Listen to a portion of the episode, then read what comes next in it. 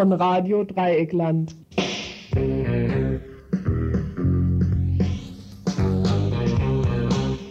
Ihr hört das Tagesinfo vom 28. Oktober 1993. Hallo ihr. Dieses Papier ist ein Versuch, den von euch seit 1989 mehrmals wiederholten Vorschlag aufzugreifen, einen Prozess gemeinsamer Diskussion und Praxis zwischen uns, den linken AktivistInnen im legalen Land und euch in der Illegalität einzuleiten. Ich möchte mich einmischen mit der Vorstellung, entlang eurer Erklärungen, bisheriger älterer und neuerer Beiträge und eigener Erfahrungen, Ausgangspositionen, Kriterien und Fragen für die weitere Auseinandersetzung klarer zu umreißen. So fängt ein offener Brief an die RAF an, den wir hier auch vorliegen haben. Allerdings haben wir inzwischen auch vorliegen einen Brief von Brigitte Mohnhaupt, der heute in der Frankfurter Rundschau veröffentlicht worden ist, nach der die Diskussion, zumindest mit den Gefangenen aus der RAF drinnen, inzwischen wohl heftig und schwieriger geworden ist. Brigitte Mohnhaupt spricht von einem Bruch zwischen bestimmten Gefangenengruppen und die Diskussion sei wohl auf dieser Ebene relativ beendet. Weniger beenden das Info. Anfangen fangen wir mit an mit einer Übersicht so rumgeredet. Äh, zunächst erstmal zum Thema Jugoslawien. Zwischen einer Fraktion in Bosnien und der Belgrader Regierung gab es ein Abkommen. Dann erklär du das genauer. Es geht um was anderes. Es geht darum, dass ähm, in Kroatien die Oppositionsbewegung jetzt massiv drangsaliert wird. Es gab dort äh, ähm, jetzt jüngst Verhaftungen der ähm, Partei dem ähm, Dalmatische Aktion. Dort sind die Aktivisten ähm, zunächst mit so einem Bombenanschlag konfrontiert gewesen auf ihr Büro und jetzt äh, sind welche verhaftet worden.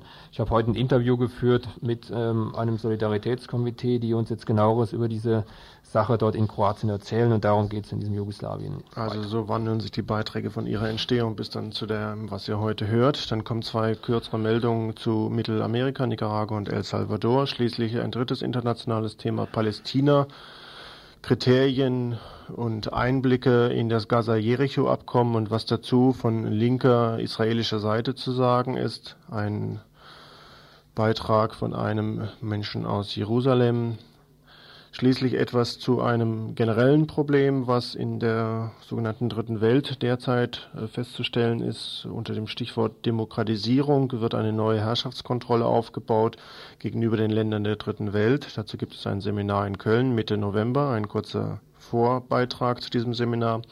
Dann kommen wir zu den etwas näher liegenden Themen, wobei das andere nicht unbedingt sehr viel weiter entfernt ist. Wolfgang Grams, das äh, vorläufige Gutachten der Stadtpolizei Zürich äh, stellt fest, er habe möglicherweise doch Selbstmord gemacht, sich die Waffe an die Stirne gesetzt. Äh, es gibt da eine ganze Reihe von Widersprüchen dazu. Ein paar wollen wir heute aufzählen. Schließlich ein Freispruch gegen die Rechten, diejenigen, die die zwei angebrannten Baracken im September 1992 angesteckt haben sollen, sind vom äh, Gericht in Potsdam freigesprochen worden. Es geht um das KZ Sachsenhausen und der starke Verdacht ist, dass hiermit eine neue Tendenz rechtsradikaler Entwicklung offengelegt wird, gedeckt durch viele Sprüche aus dem offiziellen Lager. Und schließlich kommen wir zurück zur bundesrepublikanischen weiteren Realität Abschiebung nach Roma und Standort Bundesrepublik im Zusammenhang auch mit den Streiks, die heute bzw. Demonstrationen, die heute in Bonn stattgefunden sind. Alles dies in der folgenden Stunde. Telefonisch auch noch dazu, wo man uns erreichen kann. 0761 31 028.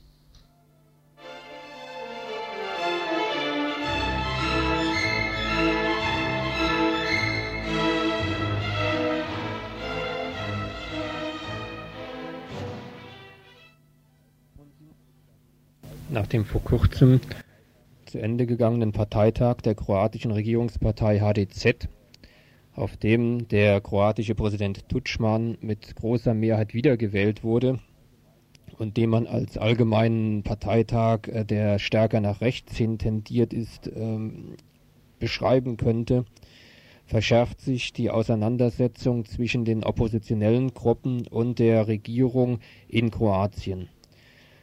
Jüngst sind neun Mitglieder der oppositionellen Dalmatian Action verhaftet worden. Zuvor wurde auf das Büro der Organisation ein Bombenanschlag verübt. Ich bin jetzt verbunden mit Sascha Buchbinder von der Gruppe für eine Schweiz ohne Armee, die sich vor allen Dingen auch mit der Antikriegsbewegung in Jugoslawien, im ehemaligen Jugoslawien solidarisiert, dort Unterstützungsarbeit und Aufbauarbeit leistet. Und er kann uns jetzt genaueres über die Hintergründe dieser Aktion in Kroatien geben. Ja, es sind äh, sehr beunruhigende Vorgänge, die sich im Moment in Kroatien tun. Die Dalmatia Action ist eine regionalistische Partei in Dalmatien. Bei den letzten Wahlen äh, erreichten sie immerhin einen Wählerinnenanteil von 16 Prozent. Und es ist eine regionalistische Partei, wie gesagt, die sich für eine Autonomie Dalmatiens einsetzt mit äh, etwas über 4000 meist jungen Mitgliedern. Diese regionalistischen Parteien es gibt davon mehrere in Kroatien, auch noch in Rijeka gibt es so eine Partei oder in Istrien, sind der zentralen Regierung ein Dorn im Auge. Weil zum einen kratzen sie sehr direkt an der Macht von Zagreb, weil sie sich eben für eine Autonomie der betroffenen Gebiete einsetzen. Zum anderen stellen sie eine echte Alternative zur nationalistischen offiziellen HDZ-Politik dar. Das heißt, diese regionalistischen Parteien sind auch eine Alternative gegen die offizielle Regierungspartei und der Unmut über die desolate wirtschaftliche und politische Situation Kroatiens kann auch von diesen Parteien dann aufgefangen werden und politisch umgesetzt werden. Wir vermuten, dass das der Hintergrund für die neuesten Aktionen gegen die Dalmatia Action sind. Nun, was ist geschehen?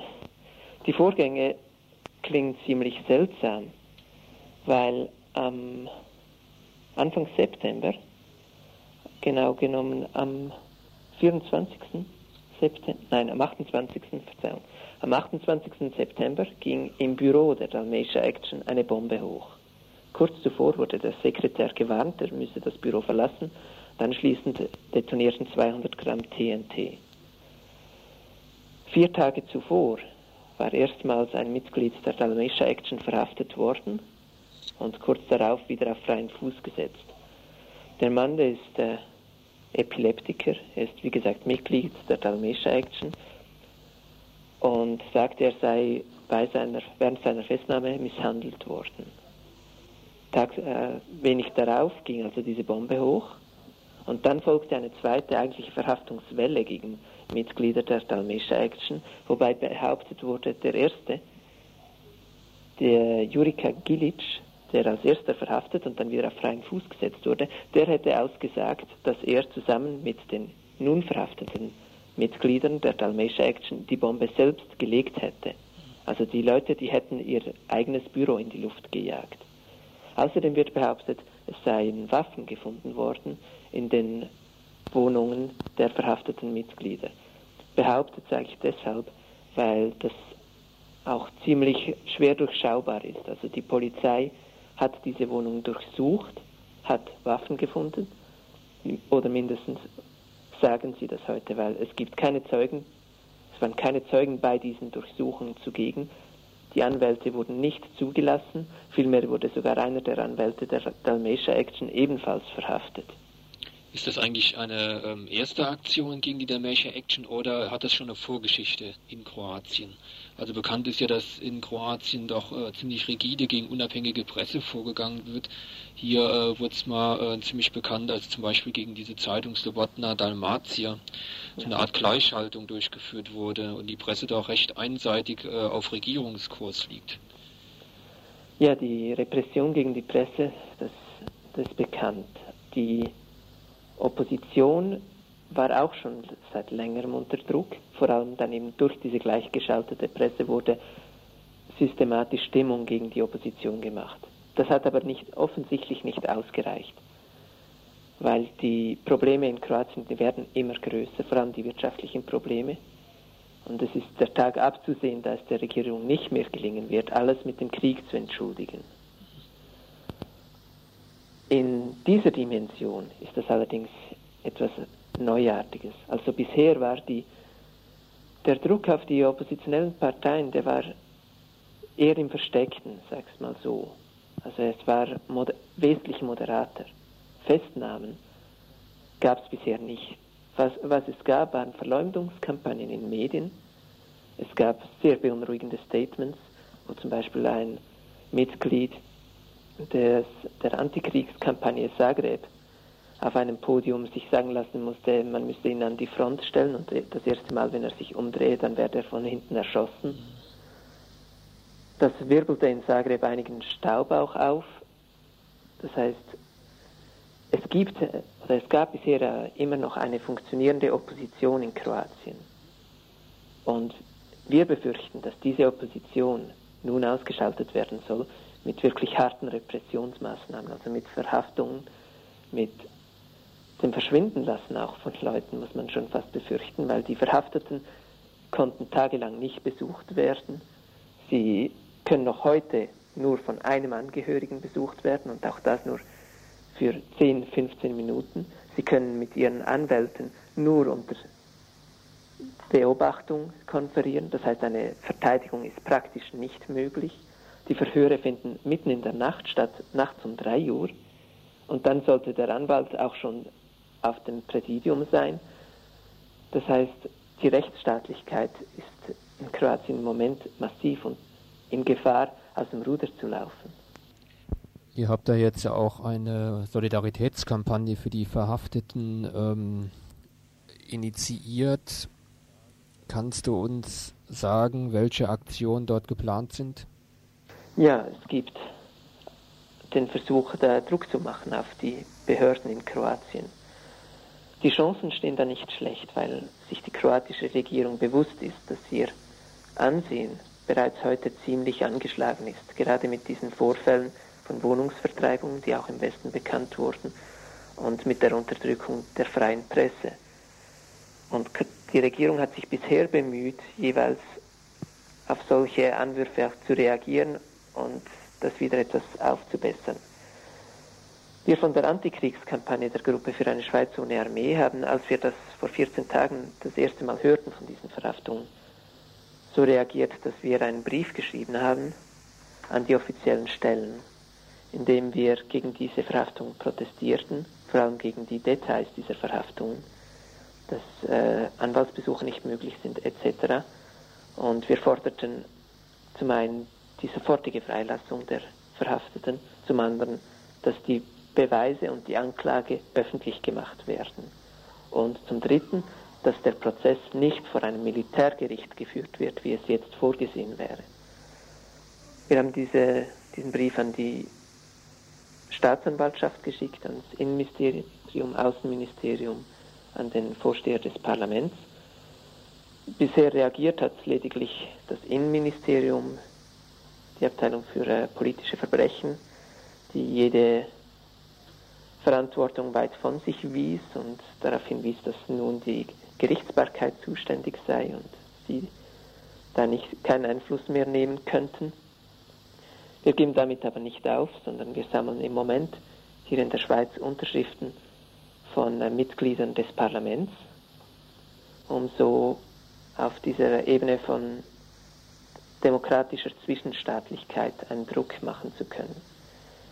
Wer nähere Informationen möchte, kann sich natürlich gerne an uns wenden. Wir können die Informationen, die wir dazu haben, gerne verschicken. Wir können auch einen Musterbrief und Adressen, wohin man solche Protestnoten schreiben soll, verschicken. Kannst du dann mal gerade sagen, an wen sie sich dann wenden sollen? Also ja, das ist die Gruppe für eine Schweiz ohne Armee. Die Telefonnummer ist 0041 für die Schweiz, 1 für Zürich, 273 0100. Ja, ich danke Ihnen schön für diese Information. Wem, wem, das jetzt zu schnell ging und nicht mitschreiben konnte, der kann sich jetzt hier natürlich auch bei Radio Dreieckland nochmal genauer informieren über Adressen und Möglichkeiten, dort solidarisch einzugreifen.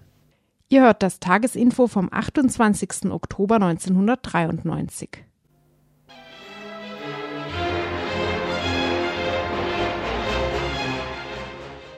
Nicaragua Wirtschaftspolitik provoziert soziale Explosionen. Seit der Machtübernahme durch Violeta Chamorro vor dreieinhalb Jahren habe sich die Wirtschaftslage in Nicaragua drastisch verschlechtert. Eine Fortsetzung des neoliberalen Kurses werde soziale Explosionen und den Sturz der Regierung zur Folge haben. Diese katastrophale Bilanz zieht einer der engsten Wirtschaftsberater von Präsidialminister Antonio Lacayo, der ehemalige Planungsminister von Costa Rica, Oton Solis, in einem vertraulichen Memorandum.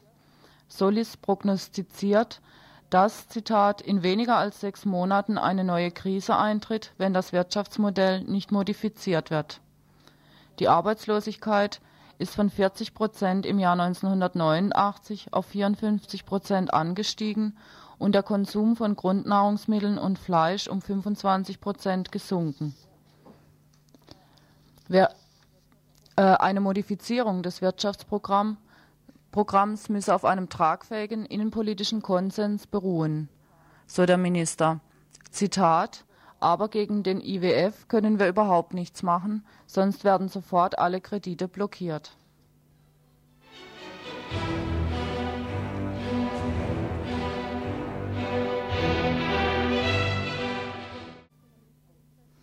Sechstes Feministinnen-Treffen, die Unterschiedlichkeit ausdrücken. Vom 30. Oktober bis zum 4. November findet in Costa del Sol in El Salvador das sechste Feministinnen-Treffen Lateinamerikas und der Karibik statt. Dieses Ereignis ist das Ergebnis eines Prozesses, der drei Jahre zuvor bei einem Treffen in Argentinien begann. Damals übernahmen die mittelamerikanischen Gruppen die Organisation des Treffens welches das Hauptdiskussions- und Analysefeld für die feministische Bewegung der Region darstellt.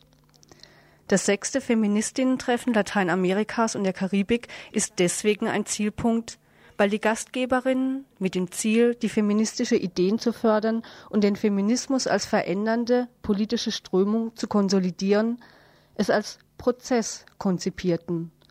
Es sollte Raum für Reflexionen auf lokaler und regionaler Ebene geben. So fanden beispielsweise in fast allen Ländern Mittelamerikas vielfach zum ersten Mal nationale Treffen statt. Sie erlaubten die Organisation und die nationalen Prioritäten der Frauen in den Blickpunkt zu stellen. Dieser Prozess führte zum ersten mittelamerikanischen Feministinnen-Treffen. Auf diesen in dreijährigen Turnus stattfindenden Treffen werden vielfältige Strömungen präsentiert sein, die unterschiedliche Veränderungsvorschläge für die Frauen und die Gesellschaft vorstellen werden. Dieses Bestehen in der Vielfalt ist möglich gewesen, weil Mechanismen wie die Suche nach einem Konsens und nicht die Einstimmigkeit angewendet wurden. Auch gab es die Möglichkeit, Nuancen und Besonderheiten auszudrücken, ohne die allgemeine Problematik aus den Augen zu verlieren. Die institutionalisierte Unterdrückung der Frau in einem Kontinent, der voll mit Komplexen und Widersprüchen ist. Das sechste Feministinnen-Treffen Lateinamerikas und der Karibik will gleichzeitig ein Referenzpunkt für die Frauen verschiedener Kulturen, Ethnien, sexueller Präferenzen und sozialer Gruppen sein, die gemäß ihrer eigenen Besonderheiten singuläre Erf Erfahrungen gemacht haben.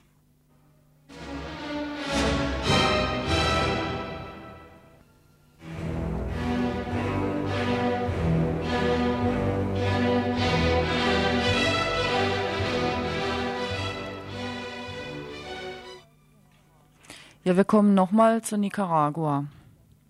Nicaragua soll einen aktiven Kämpfer gegen den chilenischen Militärdiktator Pinochet ausliefern, fordert die christdemokratische Regierung der Südamerikanischen Republik.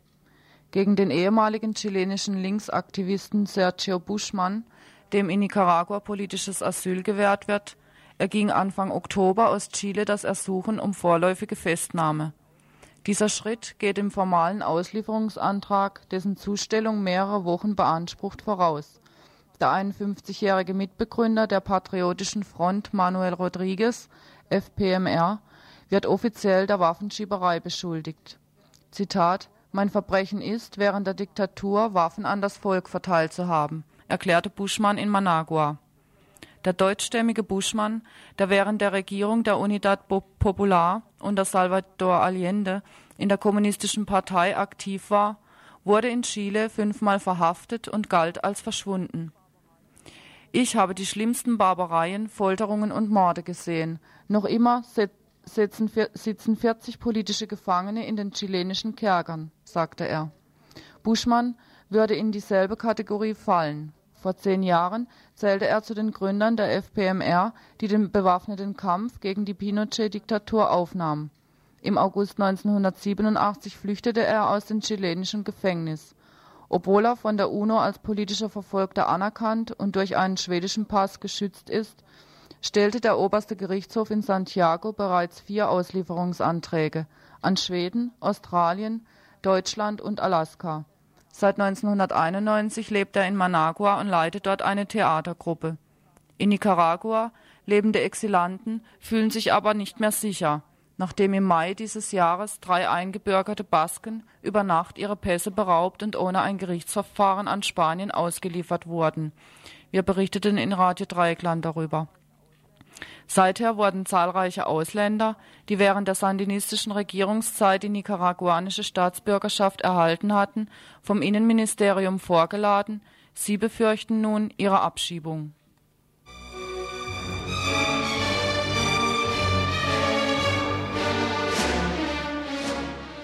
Seit Wochen gibt es nun schon eine Auseinandersetzung um das sogenannte Gaza-Jericho-Abkommen.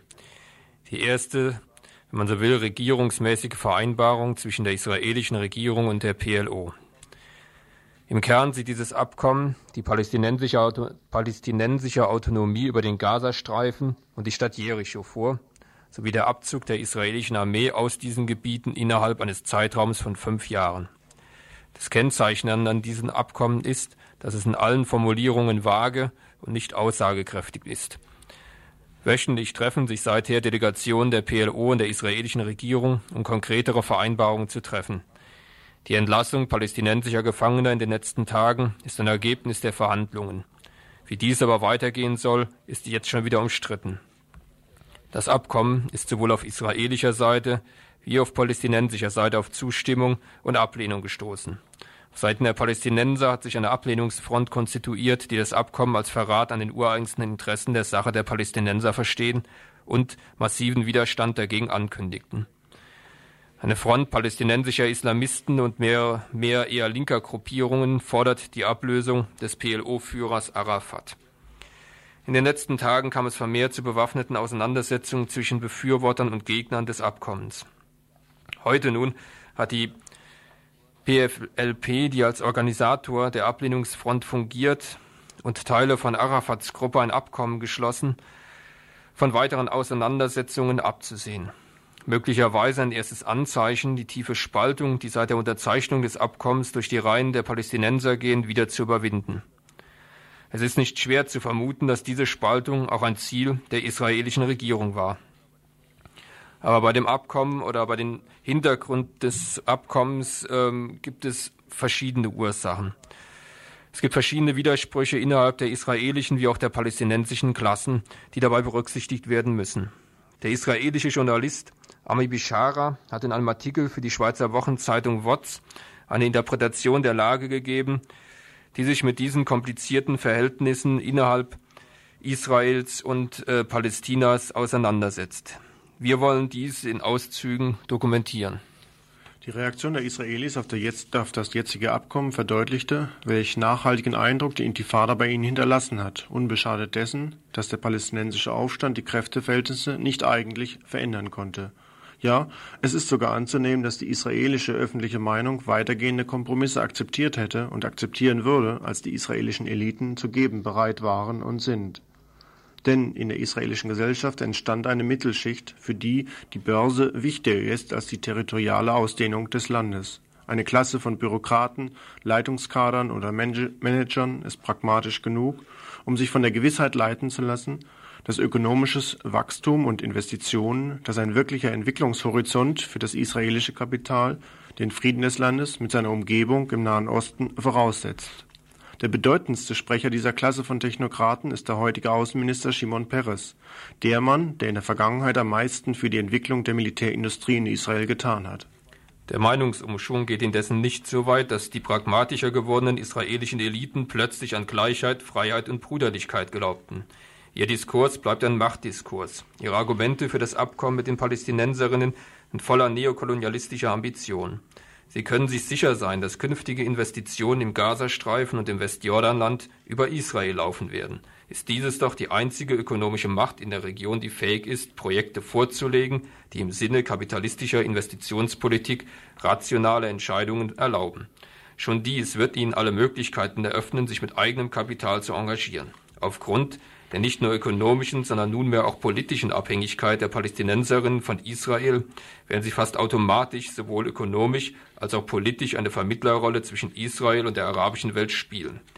Schließlich wird sich die PLO mit Israel gerade auch in Sicherheitsfragen abstimmen müssen im Kampf gegen den Terrorismus, der in gleichem Maße gegen beide gerichtet sein wird, und so entwickelt sich der Versöhnungsdiskurs. Die PLO auf der anderen Seite ist bisher nicht aus ihren euphorischen Träumen erwacht. Sie scheint nicht zu begreifen, dass die Umarmung in diesem Fall nicht mit israelischen Friedenskräften stattfindet, sondern mit einem Staat, der seine Interessen und Ambitionen in der Region verfolgt. Das Hauptquartier in Tunis wird in diesen Tagen von israelischen Besuchern und Journalisten überschwemmt. In dem Ansturm kommt die PLO-Führung kaum noch zum Nachdenken und all die Umarmungen wirken wie unlösbare Fesseln. Sicher gibt es auch in der Fatah Arafats vorsichtigere Politiker. Doch das letzte Wort hat der Vorsitzende selbst, der sich bestenfalls noch von seinen persönlichen Beratern beeinflussen lässt. Unter jenen gibt es einige, die sich für eine vollständige Zusammenarbeit mit Israel aussprechen, die darin die einzige noch offene strategische Option für die PalästinenserInnen sehen. Offenbar werden sie auch nicht von der Tatsache beeindruckt, dass Israel in den letzten Tagen die Jagd auf die gesuchten, die militanten Aktivisten von Fatah, PFLP oder Hamas intensiviert hat. Ein Bündnis zur Übernahme der im Rahmen des Abkommens für die palästinensische Seite reservierten Macht bildet sich schnell. Daran beteiligen sich diejenigen, die sich nach ausländischen Investitionen und Spenden sehen, die Kaufleute und Funktionäre, beispielsweise auch karitative Organisationen, auch solcher, die in der Vergangenheit mit den Islamisten sympathisierten. Mit dabei sind auch die Angehörigen des PLO-Apparates und MitarbeiterInnen der Verhandlungsdelegation, aber auch alte AktivistInnen, und ehemalige Gefangene und natürlich die Bürokraten, die die zivile Administration Israels in den besetzten Gebieten leiteten, also etwa im Erziehungs- oder Gesundheitssektor gearbeitet haben. Und all denen, die es gar nicht abwarten können, Beamte eines neuen Staates zu werden, wird bereits jetzt offen um künftige Posten und Pfründe konkurriert. Die palästinensische Opposition hat, wie es zu erwarten war, keine Massen mobilisiert, auch keine wirkliche Alternative zu dem Abkommen formulieren können. Selbst in der Diaspora, in der ein großes Oppositionspotenzial besteht, gelang es den organisierten Gegnerinnen bestenfalls, die Zweifel und Enttäuschungen der Menschen zu bestätigen. 400.000 Flüchtlinge sind in ihren Lagern praktisch Gefangene Syriens. Sie können sich ohne Genehmigung nicht frei bewegen. Und da sollen sie ausgerechnet mit Sondererlaubnis Assads gegen einen Arafat demonstrieren, wo doch jedes Kind weiß, dass die syrische Unzufriedenheit mit dem Abkommen lediglich taktische Gründe hat und Assad seinerseits seit langem mit Israel um sein eigenes Abkommen ringt. Eine palästinensische Opposition, die unter totaler syrischer Kontrolle steht, kann nicht hoffen, als glaubwürdig und überzeugend zu gelten. So geraten auch bewaffnete Anschläge im Namen dieser Opposition zu elitistischen, terroristischen Aktionen, die das Abkommen nicht aufhalten und schon gar nicht die Denkweisen und Kräfteverhältnisse verändern, die es ermöglicht haben. Die Mehrheit der Palästinenserinnen in den besetzten Gebieten schwankt zwischen Zustimmung und Konfusion. Die Mehrheit der Palästinenserinnen in der Diaspora hat Angst vor dem, was kommen wird, denn ihre Zukunft wurde in der Vereinbarung einfach ausgeklammert. Konfusion, Angst und Sorge geben sicher kein vernünftiges Fundament für entschlossene Oppositionspolitik ab. Den kritischen Kräften unter den Palästinenserinnen ist zu wünschen, dass sie ihre Möglichkeiten nicht länger in Debatten für oder gegen das Abkommen verzehren. Selbst die Frage der zukünftigen staatlichen Verfasstheit hat unter den heutigen Bedingungen eine zentrale Bedeutung verloren. Bedeutsam ist heute der Kampf für die Gleichberechtigung der PalästinenserInnen und für die demokratische Organisation ihrer Gesellschaft. Beides ist ausgeschlossen, wenn die Zukunft Palästinas in der Rolle einer Vermittlerin der neokolonialen Ambitionen Israels gegenüber der arabischen Welt liegt.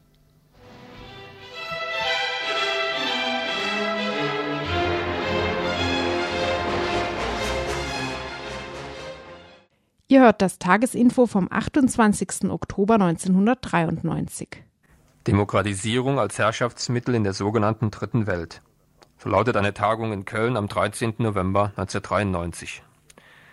Was in vielen Ländern des Trikons derzeit daherkommt, ist verlängerte Herrschaft im Tarnanzug.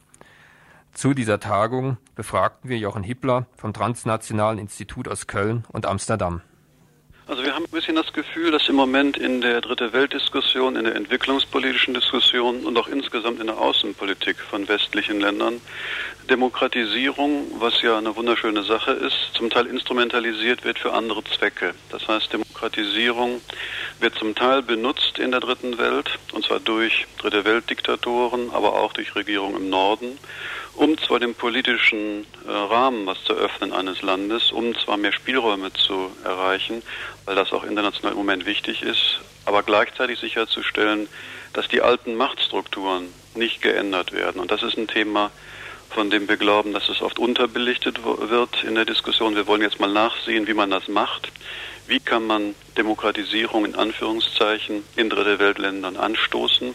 und gleichzeitig dafür sorgen, dass die alten Machtstrukturen nicht wirklich zerbrochen werden, dass die alten Eliten weiterhin regieren. Das ist eine ganz spannende Frage und das ist eine, die halt wirklich bewusst und unbewusst immer wieder ausgeblendet wird. Vertreter solcher Gruppierungen oder aus solchen Ländern, in denen dieses äh, Herrschaftsmittel Demokratisierung schon durchgesetzt worden ist, werden in Köln am 13. November zugegen sein. Zum Beispiel Claude Ark aus Nigeria, Asmi Bishara aus Ostjerusalem, Hector Silva aus El Salvador und Joel Rocamara aus Manila.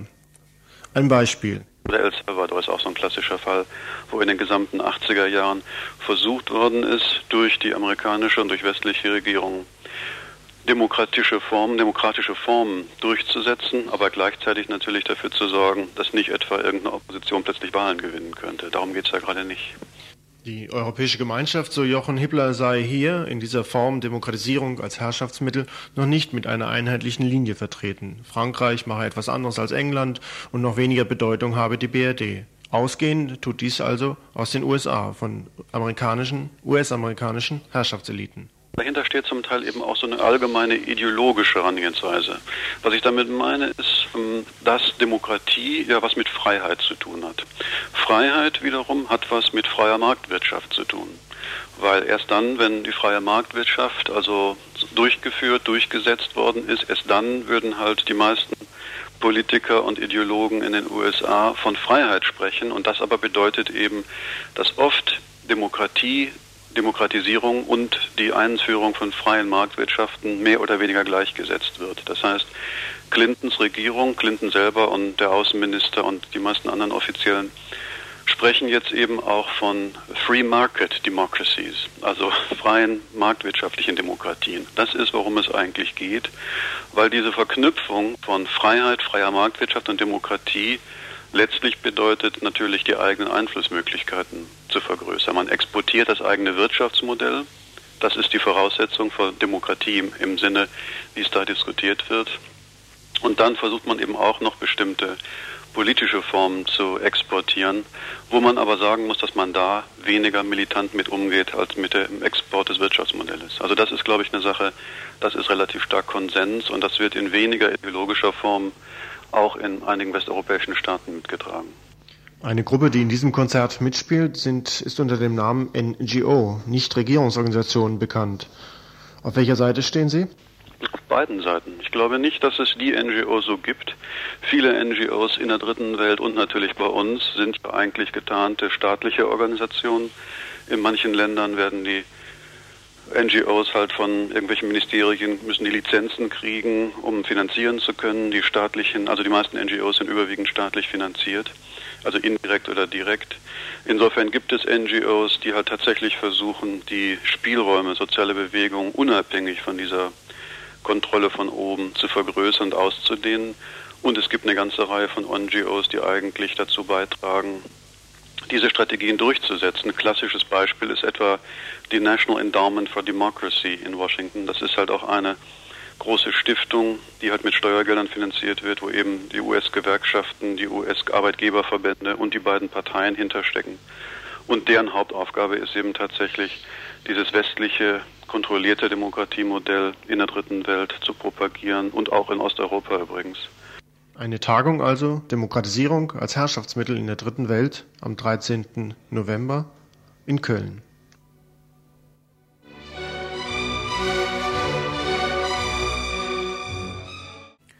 Zum Tode von Wolfgang Krams. Die Propagandalüge entsteht scheibchenweise. Gestern doch hörten wir aus den offiziellen Untersuchungsberichten zur Mordaktion in Bad Klein, dass dort wohl viel schiefgelaufen sei. Dann erfuhren wir, dass mit diesem Schieflaufen wohl gemeint war, wie schief es dann in der Öffentlichkeit dargestellt wurde, und die Presse wurde geprügelt, die einmal etwas Licht ins Dunkel bringen wollte. Heute heißt es zum Beispiel im Nachrichtenmagazin Focus, die Journalisten müssten sich wohl bald bei der GSG 9 entschuldigen, dass sie diese Gesellen von der Staatssicherheit überhaupt verdächtigt haben, in Bad Klein an einem Mord beteiligt gewesen zu sein. Nun taucht die Staatsversion bald in voller Größe auf, nur schlecht, dass es noch ein paar Widersprüche daran gibt. Letzte Woche kam wieder eine kleine Neuigkeit heraus. In einem Teilgutachten der Züricher Stadtpolizei stellten diese fest, dass Wolfgang Grams sich in eigenartiger Weise selbst erschossen haben soll, nachdem er auf den Gleisen des Bahnhofs in Bad Klein am 26. Juni angekommen war. Damit ist die Grundlage weiter geschaffen worden, dass die geführten Ermittlungen in sicherer Weise wohl eingestellt werden können. Ein Fremdverschulden liege ja nicht vor. Wir werden also Ende dieses Jahres vielleicht von dem Abschluss der Ermittlungen informiert werden. Wie man in den Wald hineinruft, so schallt es heraus. Musste sich der Mediziner an der Universität Münster schon allein damit befassen, so sein Auftrag, welche Indizien für einen Selbstmord sprechen, so ist die Stadtpolizei Zürich vermutlich in ähnlicher Weise instruiert worden nachdem wesentliche Spuren am Tatort in Bad Klein von dafür speziell ausgebildeten Spurensuchtrupps schon vorzeitig beseitigt worden sind, können also auch gar keine anderen Schlussfolgerungen mehr möglich sein als solche, die hier politisch opportun sind. Dass momentan eine in der Sache Wolfgang Krams Behörden mit der Aufklärung befasst sind, die nach außen auch öffentlich als Aufklärung verkaufen, dass aber hinter dieser Fassade der Aufklärung letztendlich die Vertuschung stattfindet. Und das nimmt ganz massive Züge an. Und ich denke, wir sind alle zum Teil, wenn wir Zeitungen lesen, Opfer dieser breit und mittlerweile intelligent angelegten Kampagne. Ich kann euch nur auffordern, einfach kritisch das zu behalten, was ihr wisst, in dem Punkt auch gegen das Vergessen, den Zahn der Zeit anzugehen. Ist klar, jeden Tag drücken uns neue Sorgen. Und das, was man vor drei Monaten gelesen hat und wusste, weiß übermorgen keiner mehr. Und das weiß der Staat, das weiß Schwerin, das weiß das BKA und die Bundesanwaltschaft. Und aus diesem Grunde sind medizinische Gutachten, die jeder Spezialist innerhalb weniger Wochen anfertigen kann, liegen die heute noch nicht vor. Das ist der einzige Grund, warum die Schweiz bis heute noch nicht mit einem Gutachten rausgekommen ist. Diese Absichten der Vertuschung und der Untersuchung bis in die Unendliche hinein stoßen allerdings auf relative Schwierigkeiten, was den Tatsachenverlauf angeht. Allerdings der Zahn der Zeit soll es schaffen. Andreas Groß aus Wiesbaden, Rechtsanwalt der Familie von Wolfgang Krams, ist derzeit zusammen mit anderen bestrebt, die Fakten in ihren Widersprüchen aufzulisten und kommt dabei häufig zu anderen Ergebnissen als natürlich die Züricher Stadtpolizei einfach aufgrund der nüchternen Beweislage. Akteneinsicht grundsätzlicher Art gibt es für ihn allerdings noch gar nicht. Ein paar dieser Widersprüche sollen hier aufgelistet werden. Die zweite Version war, Wolfgang Grams hat das Feuer eröffnet. Als er den Treppenabsatz der Treppe erreicht hat, dreht er sich um und schießt auf den unbewaffnet ihm verfolgenden äh, GSG 9-Mann Neff Zeller. Interessanterweise spricht selbst der Spurenbericht der Bundesregierung, der uns als offener und kritischer Zwischenbericht gepriesen wird, nicht mehr von Blutspuren auf der Treppe. Wir wissen, dass Michael Nefzeller getroffen wurde durch ein Geschoss, was ihm Lunge und Herz zerrissen hat. Und nach den Aussagen, die auf BKA-Aussagen beruhen, dieses Zwischenberichtes hat ihm das Geschoss auf der Mitte der Treppe getroffen. Die gesamte Treppe ist nicht eine Blutspur zu finden. Die Blutlache liegt oben rechts von der Treppe und da, wo auch Michael Zeller letztendlich lag und wohl auch äh, gestorben ist. Das ist momentan noch offizielle Version. Wolfgang Grams habe das Feuer eröffnet auf der Treppe und auf den ihm verfolgenden Michael Nefzeller. Der Spurenbericht der Bundesregierung gibt ferner wieder, alle Patronenhülsen, die der Waffe von Wolfgang Grams zugeordnet sind, sind im Gleisbett gefunden worden. Das heißt dort, wo Wolfgang Grams letztendlich auch seinen Tod gefunden hat. Wer weiß, wie ein Bahnhof aussieht und wie ein Gleisbett aussieht, das ist eben diese typische Vertiefung, wo dann die Schienen laufen.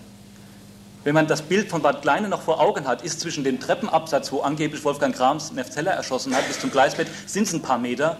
Und wie die Patronenhülsen die man auf dem, auf dem Treppenabseil abfeuert, bis ins Gleisbett fliegen, das muss noch erklärt werden. Ein Widerspruch, der so nicht zu erklären ist. Ein zweiter Punkt.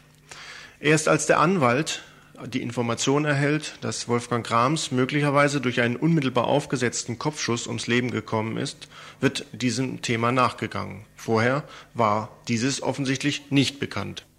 Und das hatte schwerwiegende Folgen. Bereits am Sonntag, wenige Minuten nachdem Wolfgang Grams verstorben war, hat, haben, steht das so schön in dem Bericht dieses leitenden Chirurgen, der sich sehr verwundert hat. Er hat dann Wolfgang Grams wurde aus dem Schockraum in den Kühlraum geschoben. Er war noch warm, wird berichtet. Und dann wundert sich dieser Chefchirurg, der versucht hat, das Leben von Wolfgang noch zu retten, dass ein Kriminalbeamter aus Wiesbaden ihm die Anweisung erteilte, die Kopfwunde zu rasieren, zu reinigen und die rechte Hand, also die, die vermutliche Schusshand von Wolfgang Grams, säuberlich zu reinigen um den Vorwand, man muss Fotos von dem Kopf machen, beziehungsweise man muss erstmal feststellen, um wen handelt es sich da und dazu braucht man halt Fingerabdrücke. Man muss wissen, dass es sich bei diesen Beamten um Spurenexperten des BKA handelt. Unser neuer Innenminister versucht uns zu verkaufen, es handelt sich hierbei um eine Panne, einer dieser vielen Pannen.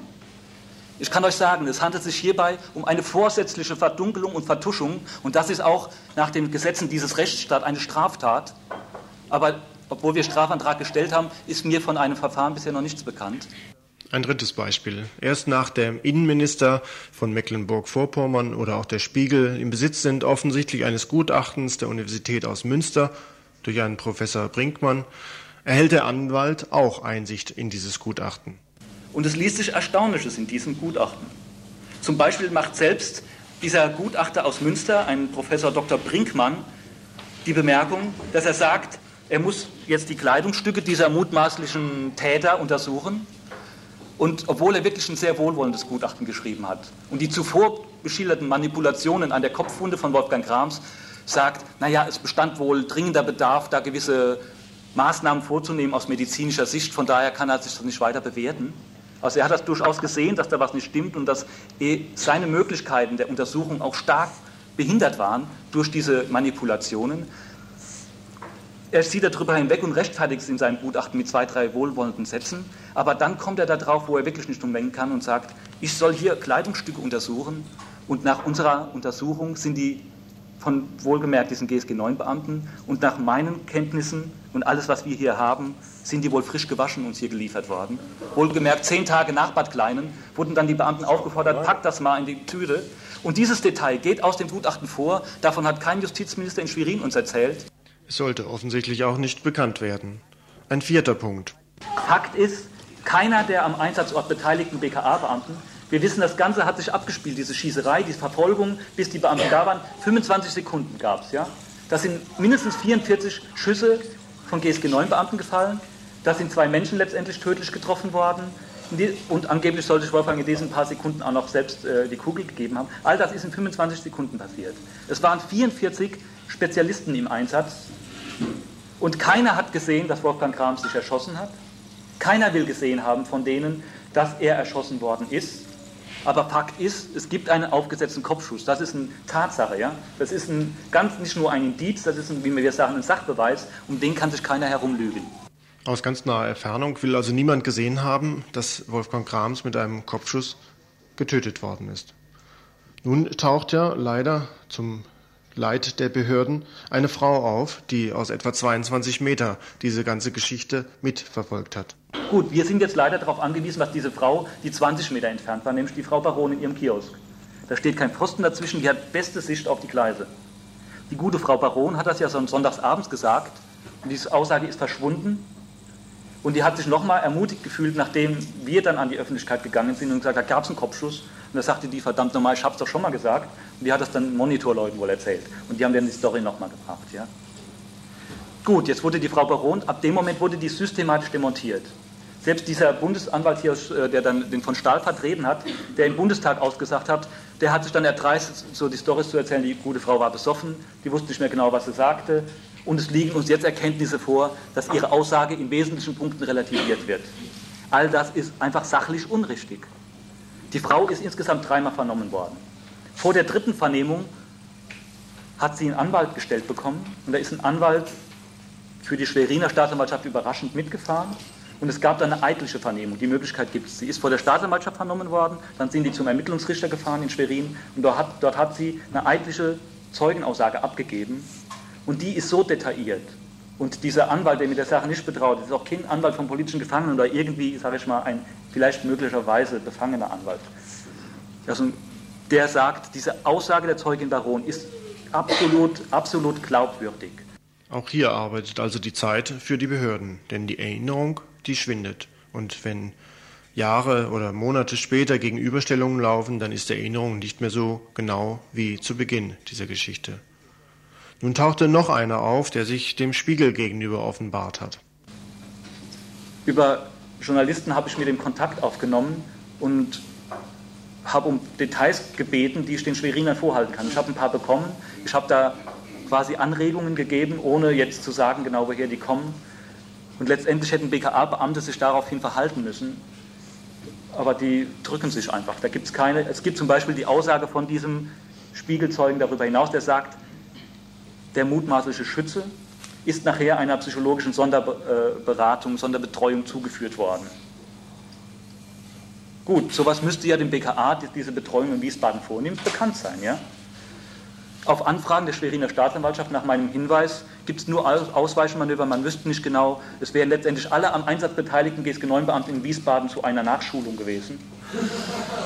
Interessant, ja. Aber das ist eine gesonderte Betreuung für einen möglichen Schützen, das, davon ist Ihnen nichts bekannt, ja. Soweit nur einige Beispiele für elementare Widersprüche in diesen ganzen Ereignissen um Bad Kleinen. Diese Arbeit soll in einer von Persönlichkeiten getragenen Untersuchungskommission einmünden, die allerdings auf breite und finanzielle Hilfe angewiesen ist. Der staatlichen Version vom Selbstmord in Bad Kleinen die dann entsprechende Ermittlungsverfahren für die gegenteilige Aussage nach sich ziehen, also wenn man behauptet, Wolfgang Grams sei ermordet worden, dieser staatlichen Propagandalüge eine eigene, fundierte Untersuchung entgegenzustellen, das ist sicherlich aufklärerisch und bringt die Lügen zum Tanzen. Zum Schluss noch einmal Rechtsanwalt Andreas Groß aus Wiesbaden. Ich sage, aufgrund der Zeugenaussage von der Zeugin Baron halte ich es auch nicht mehr für einen Totschlag, der da vorgekommen ist weil wir wissen, dass es nicht so gewesen, dass die GSG 9-Ler runtersprangen und es dann geknallt hat und dann es diesen Kopfschuss gab, sondern sie spricht von einem Zeitraum, der bis zu 40, 50 Sekunden gedauert haben kann, bevor der Schuss fiel. Das sagt, die beiden Personen waren an dem Mann dran, der da lag, der nachher tot war. Und die haben sich gebückt und es hat eine enorme Zeit gedauert, bis es dann, bis sie einen, so, so einen Blitzen gesehen hat und daraufhin hat sie erst erkannt, das ist ja eine Waffe, was der Mann in der Hand hat. Ja? Und wenn man, sagen wir mal, 40 Sekunden Zeit hat, 40 Sekunden ist eine irre lange Zeit für so einen Moment. Das ist jedenfalls keine Affekttat, wo einer hinspringt und macht Knall. Ja? Das wäre ein Bruchteil oder wenige Sekunden. Zumal wir wissen, das ganze Ding hat ja nur wenige Sekunden gedauert, der ganze Vorgang. Also ich gehe davon aus, dass es hier in dem Sinn eine Affekttat auszuschließen ist. Ihr hört das Tagesinfo vom 28. Oktober 1993.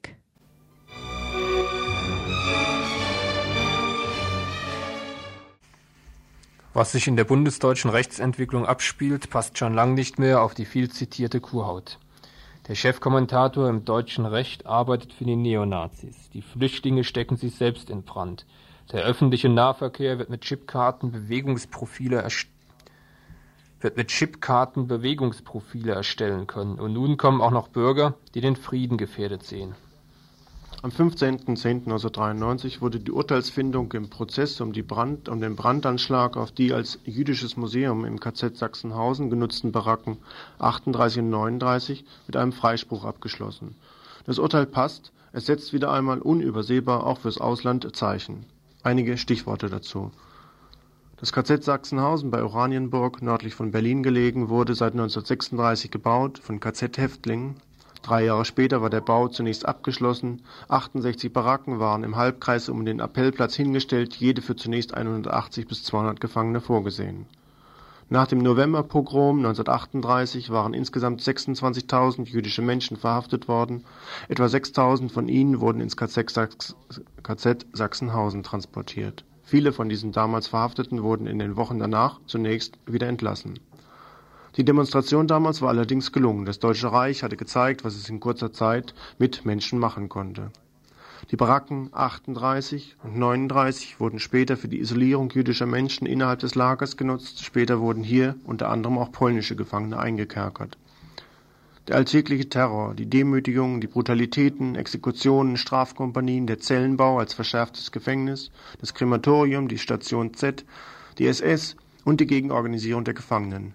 Dies alles lässt sich nicht nachbeschreiben, es ist kaum in Worten auszudrücken. Mehr als 200.000 Gefangene sahen dieses Lager, viele verließen es nicht, der Ofen im Krematorium arbeitete. Kommunistische und andere politische Gefangene waren die ersten, die das Lager Sachsenhausen dann von innen sahen. Jüdische Häftlinge wurden von Anfang an besonders drangsaliert. Der Kontakt anderer mit ihnen kostete 25 Schläge auf den nackten Arsch. Der jüdische Gefangene wurde umgebracht. Die Falle ist zugeschnappt und ihr sitzt drin. Bildet euch nur nicht ein, dass auch nur einer nach Hause kommt. Das hatten die SS-Leute als Botschaft für die Gefangenen. 1939 wird nach Abschluss der Errichtung des KZ ein Spruch groß über die Stirnwände der Baracken am Appellplatz gemalt. Es gibt einen Weg zur Freiheit. Seine Meilensteine heißen Gehorsam, Fleiß, Ehrlichkeit, Ordnung, Sauberkeit, Nüchternheit, Wahrhaftigkeit, Opfersinn und Liebe zum Vaterland. Ein Motto Himmlers, das sich offenkundig nicht überlebt hat. Es besitzt wohl Gültigkeit bis auf den heutigen Tag. Der derzeitige Innenminister Kanter besorgte sich vor wenigen Tagen um die Staatsautorität. Es muss Staatsautorität geben, die breit akzeptiert wird als Wert. Es bedrücke ihn, wie in unserem Volk Begriffe wie Recht, Gesetz und Ordnung nicht mehr selbstverständlich akzeptiert würden. Die 68er Generation habe in erheblichem Maß den politischen und moralischen Grundkonsens beeinträchtigt. Keinesfalls überflüssige Sekundärtugenden seien für Kanter Fleiß, Ordnung, Ausdauer, Kameradschaft und Heimatliebe. Die Brandstiftung auf die Baracken 38 und 39 des ehemaligen KZ Sachsenhausen im November 1992 hatte internationale Empörung hervorgerufen. Der Prozess vor dem Gericht in Potsdam geriet zum Postenspiel für die Justiz. Hier interessiert weniger, ob diese Justiz derartige Prozesse anders führen könnte. Wir gehen einfach davon aus, dass sie dies nicht beabsichtigt oder allenfalls gegenüber dem Ausland zu vertuschen sucht, wie weit die staatliche Autorität bereits wieder im Sinn früherer Zeiten arbeitet. Sauberkeit, Fleiß, Gehorsam, Ordnung, Meilensteine von gestern sind Meilensteine von heute. Im KZ Sachsenhausen heute im Jahr 1992-93, im Oranienburger Anzeiger vom 23. August dieses Jahres. Baracke wird aufgebaut. Internationales Sommerlager in Sachsenhausen. Die wiedererrichtete jüdische Baracke solle als Stätte der Begegnung junger Leute verschiedenster Nationalität und Konfessionen dienen. Schon ein Jahr zuvor hatte sich allerdings das Ministerium des Landes Brandenburg, zuständig für die KZ-Mahn- und Gedenkstätten, darum bemüht, diese Gedenkstätten abzubauen und zu verändern.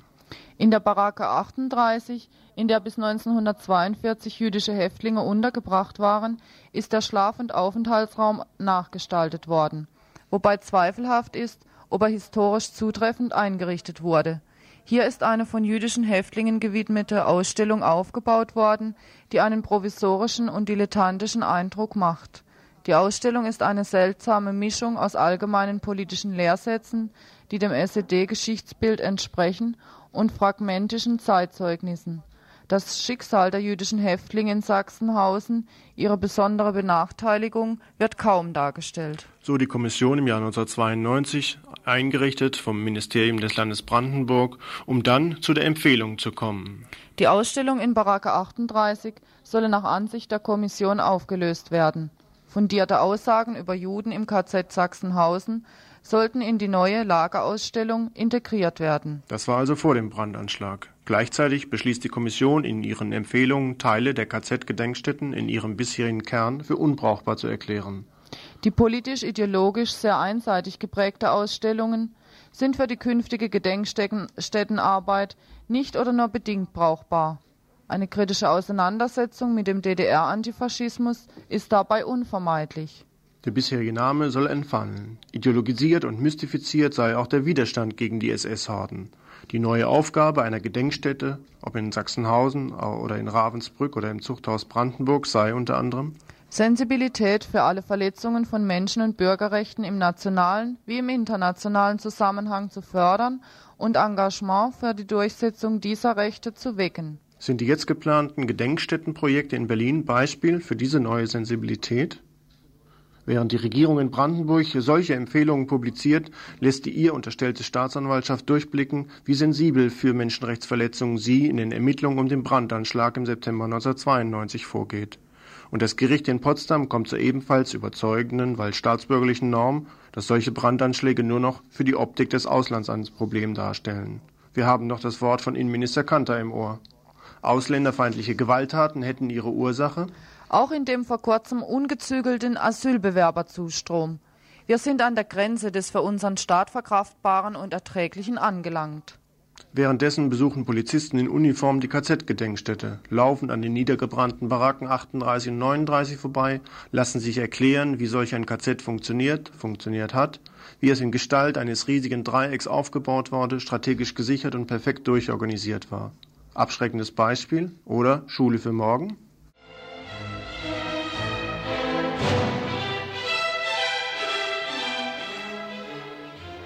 Zum Schluss vor den Veranstaltungshinweisen noch eine kleine Meldung, die uns während der Sendung erreicht hat. Geht um Kurdistan, eine europäische Delegation mit Abgeordneten, Journalisten, Gewerkschaftern aus Deutschland, Belgien und Österreich war nach Diyarbakir gereist, um nach Lice zu kommen, der Ort, der vor einer Woche bombardiert worden ist.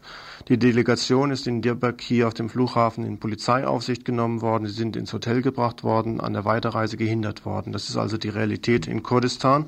Und noch eine weitere Meldung, die sich auf den türkischen Generalstabschef äh, Dogan Güreş bezieht. In einer Meldung habe er gesagt, in Kürze werden wichtige Entwicklungen stattfinden. Wir werden sie alle totschlagen. Die führenden Kader der PKK werden liquidiert. Damit, so das Kurdistan-Komitee in Köln, wird wohl offensichtlich auch angenommen, dass der türkische Staat mittlerweile Terror gegen Kurden in ganz Europa plant. Die Kurden selbst jedenfalls werden am Samstag in Köln gegen diesen Staatsterror in der Türkei protestieren.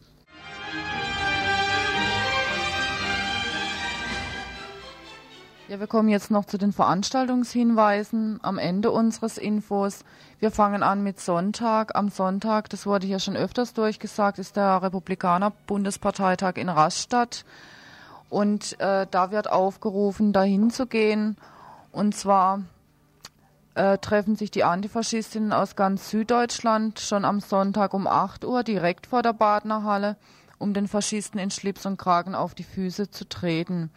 Es ist auch möglich, mit dem Zug zu fahren um 5.58 Uhr oder mit Autos um 6.30 Uhr auf dem Fauler Parkplatz Möglich ist auch noch, es gibt einen Bus von der VVN, der fährt allerdings erst am, um 8.30 Uhr vor dem Jazzhaus am Sonntag ab. Dann am Sonntagabend gibt es eine Veranstaltung von der, vom kritischen Seminar der ADW und der Antifa Freiburg zusammen. Eine Veranstaltung mit Detlef Hartmann zum Thema Strategien der Unterwerfung, Strategien der Befreiung.